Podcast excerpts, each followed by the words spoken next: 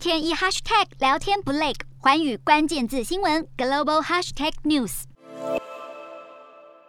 全球通膨持续高涨，不止欧美国家，如今就连东南亚的寮国也受到影响。根据寮国当地媒体报道，寮国去年十二月的通膨率年增百分之五点二七，在东协会员国中排名第二。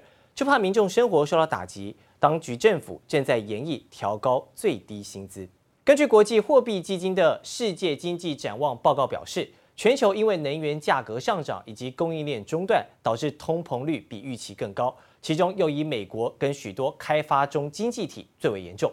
辽国政府统计报告指出，由于燃油的价格上扬，也进一步堆高了运输和生产的成本，人民在日常起居跟饮食需要的花费也随之加重。